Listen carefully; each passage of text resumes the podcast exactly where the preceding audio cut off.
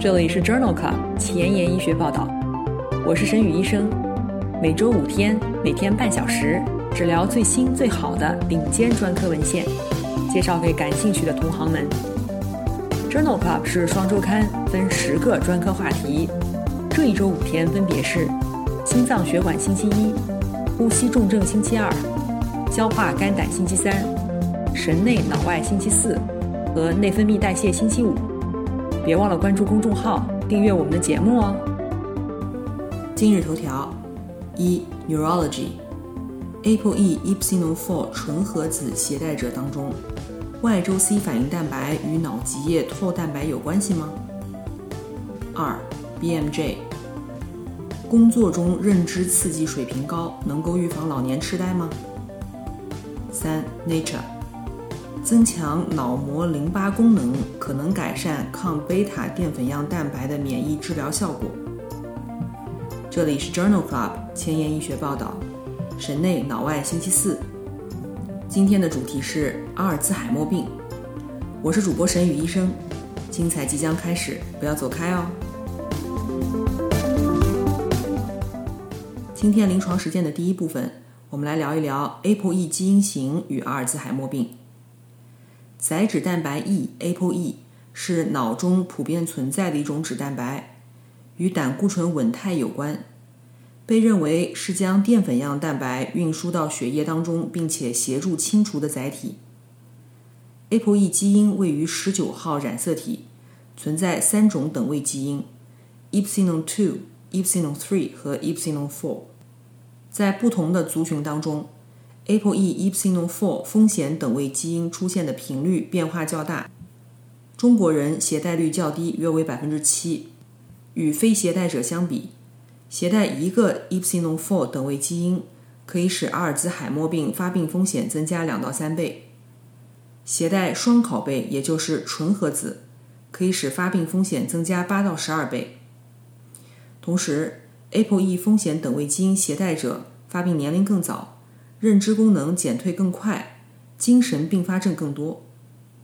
当然，ApoE epsilon four 是一种易感基因，但不是决定基因。有百分之四十的阿尔兹海默病患者并不携带有 ApoE epsilon four 风险等位基因。目前，ApoE epsilon four 是如何影响阿尔兹海默病的机制尚不清楚，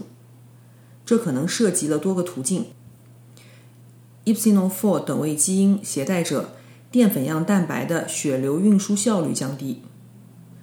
也有可能是通过小胶质细胞影响神经元纤维产解，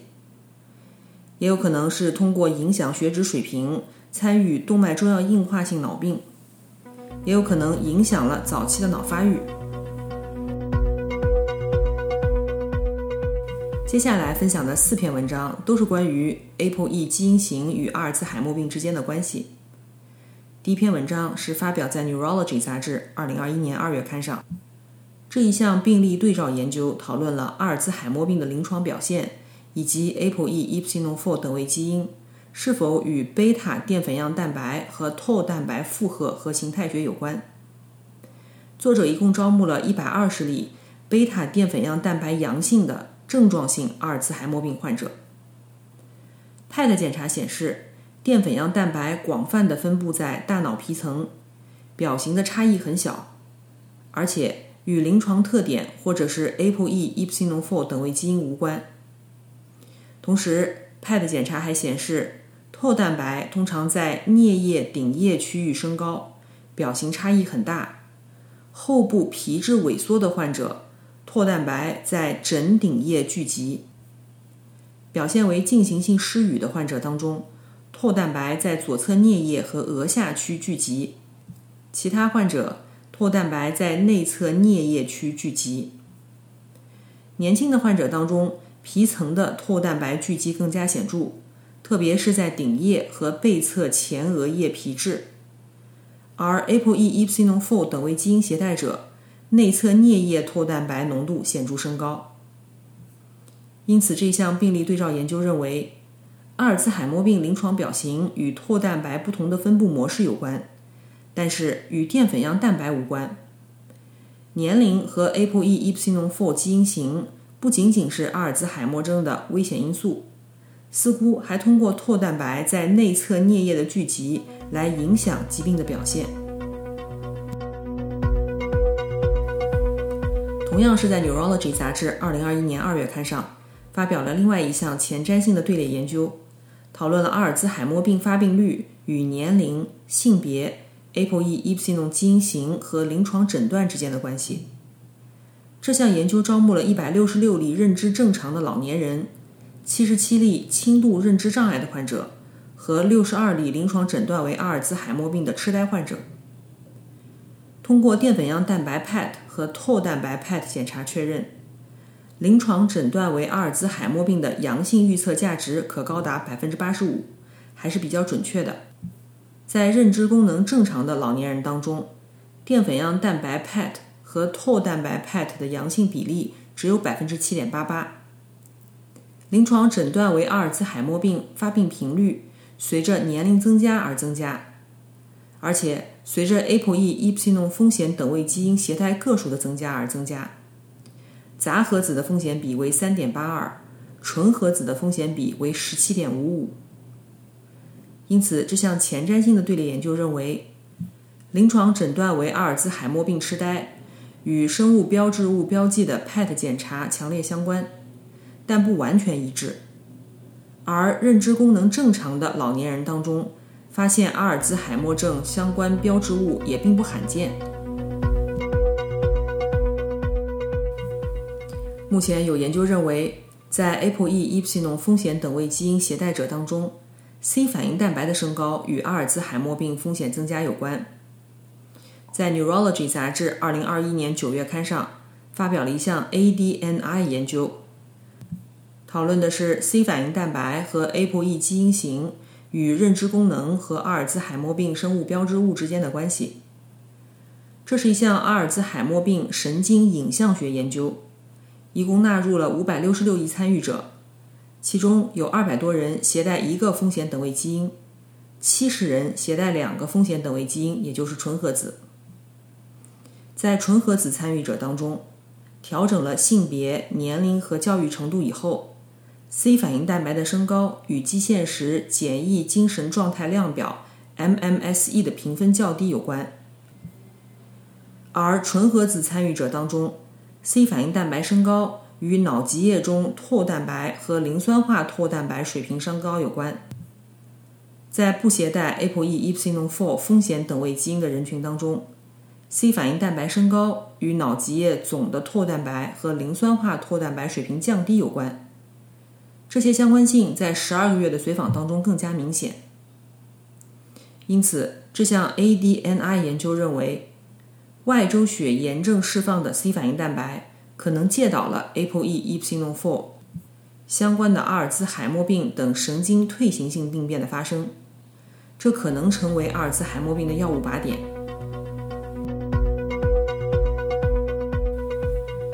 目前认为。ApoE epsilon four 是阿尔兹海默病的易感基因，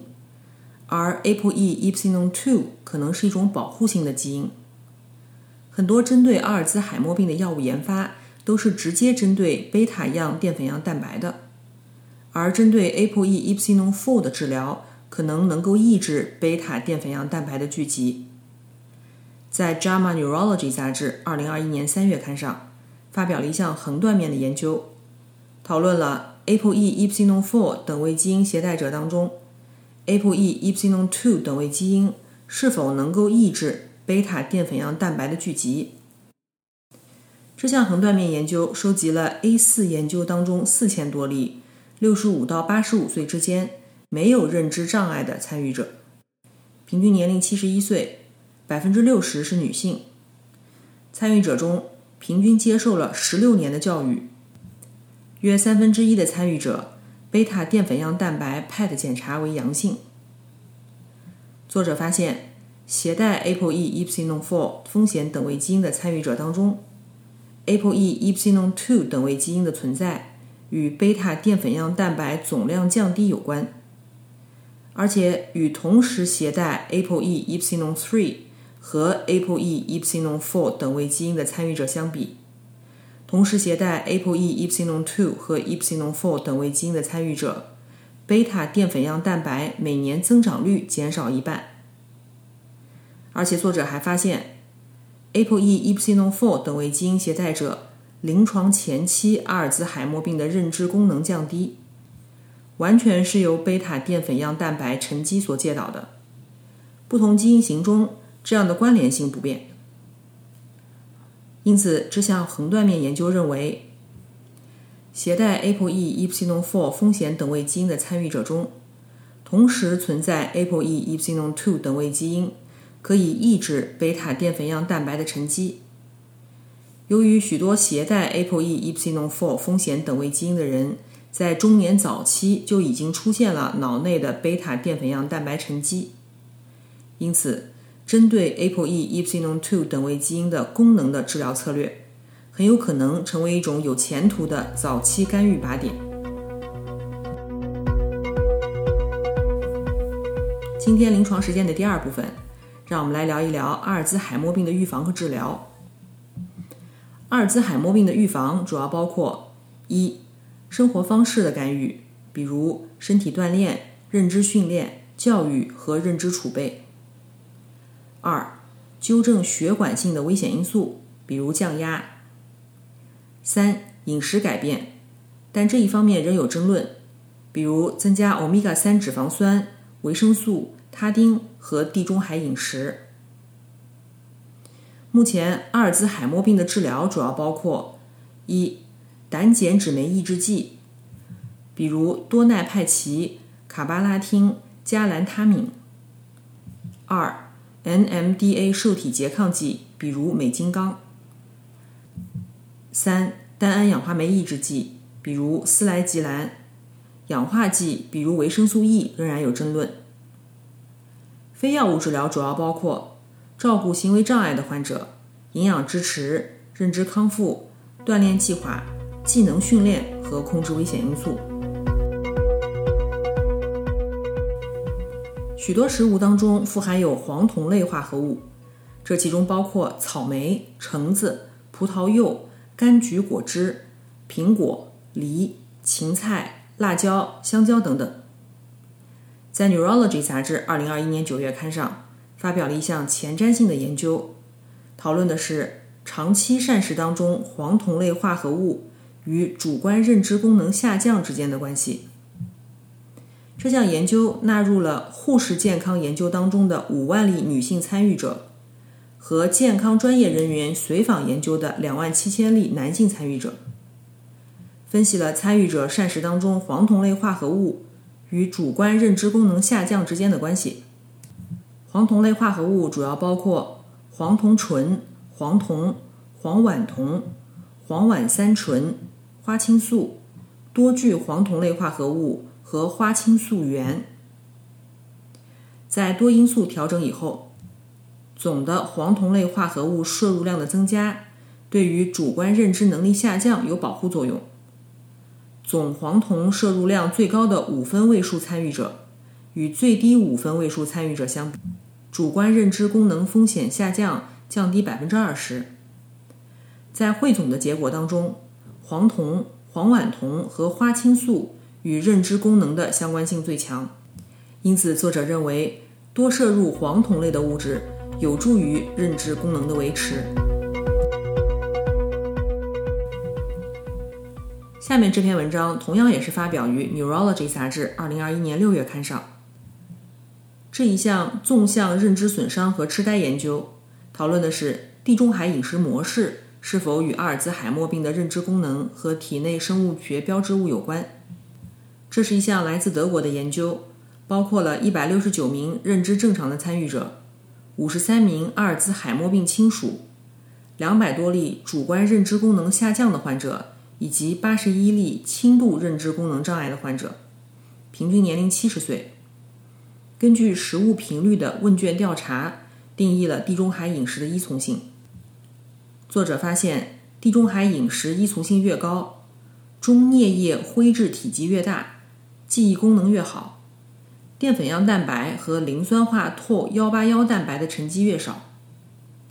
而且中颞叶体积导致了地中海饮食和记忆能力之间百分之四十的间接关联性。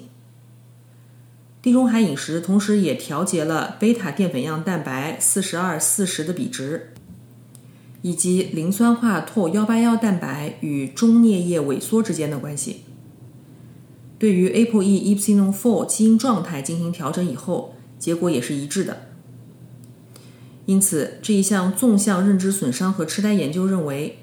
地中海饮食是预防记忆衰退以及中颞叶萎缩的保护性因素。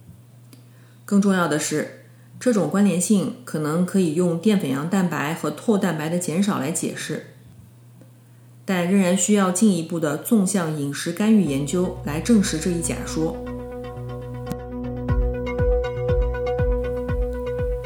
今天关于阿尔兹海默病预防的第三篇文章，讨论的是交通噪音与痴呆发生率的关系。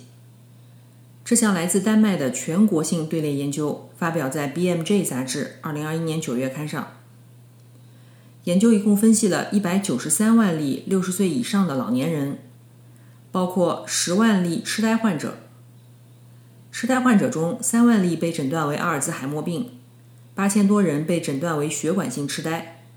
两千多例被诊断为帕金森相关的痴呆。在回归分析当中显示，十年平均道路和铁路的噪音暴露量越大，全因痴呆风险更高。在亚组分析当中，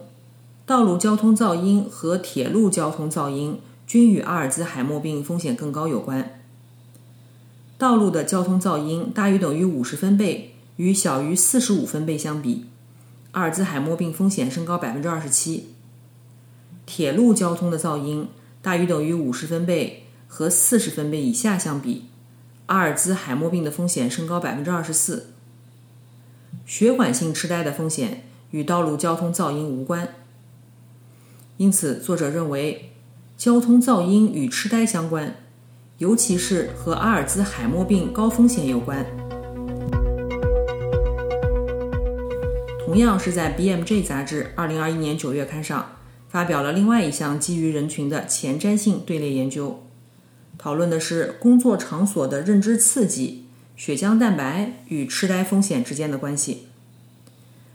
这项多队列研究包括了十项研究当中约11万名参与者的数据，随访13到30年，同时作者对于近5000种血浆蛋白水平进行了扫描。在一百八十万人年的随访当中，一共记录到了一千一百例痴呆症。工作中认知刺激水平更高的人群，痴呆的发生率越低。多因素调整以后，风险比为零点七七。而且在调整了教育程度、吸烟、酗酒、缺乏运动、工作压力、肥胖、高血压、糖尿病、冠心病以后，这种保护作用仍然存在。风险比为零点八二，而且工作当中的认知刺激水平越高，则抑制中枢神经系统轴突发生和轴突发生蛋白水平更低。这些蛋白质包括神经生长导向因子同源物二 （SLIT2）、碳水化合物流转移酶 （CHSTC）、肽甘氨酸酰胺单加氧酶。AMD，这些蛋白均与痴呆风险增加有关。因此，作者认为从事认知刺激性的工作，则老年痴呆的风险更低。这种保护性的作用与血浆蛋白水平降低相关。这些蛋白可能抑制了轴突发生和突触发生，并且增加痴呆的风险。今天的交叉学科板块。我们来聊一聊感染科和神经科相交叉的文章。这一项磁共振波谱研究的荟萃分析发表在《Neurology》杂志2021年9月刊上。这项研究讨论了 HIV 感染脑部代谢改变及其与抗逆转录病毒治疗之间的关系，以及认知障碍之间的关系。这项荟萃分析纳入了27项质子磁共振波谱研究，1255例 HIV 感染者。和六百多例对照组，分别对来自五个脑区四种代谢产物进行了汇总。作者发现，在 HIV 感染的早期，代谢产物的改变主要局限于基底节区，包括胆碱升高，这是炎症的标志物。接受抗逆转录酶治疗可以使肌醇和胆碱水平正常化，但是并不改善 N 乙酰天冬氨酸水平。在慢性 HIV 感染期间，接受抗逆转录酶治疗的情况下，各个脑区的 N 乙酰天冬氨酶水平均下降，同时额叶白质和基底节区肌醇和胆碱水平升高，额叶白质的谷氨酸代谢水平升高。认知功能障碍主要与 N 乙酰天冬氨酶水平降低相关，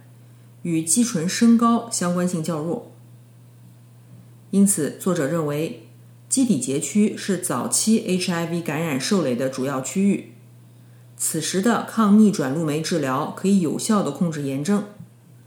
然而，在慢性感染当中，神经元功能受损和神经炎症持续存在，表现为 N 乙酰天冬氨酶水平降低，肌醇和胆碱升高，这与患者认知障碍有关。因此。针对 N 乙酰天冬氨酶信号通路以及针对神经炎症的治疗，有可能能够减少慢性 HIV 感染者的认知功能障碍。今天的前沿医学板块，我们来聊一聊脑膜淋巴管功能和阿尔茨海默病。这项基础研究发表在《Nature》二零二一年五月刊上。阿尔兹海默病当中，针对贝塔淀粉样蛋白的单克隆抗体被认为是一种很有前途的被动免疫疗法。脑膜淋巴引流在脑内贝塔淀粉样蛋白的积累当中起到了重要的作用，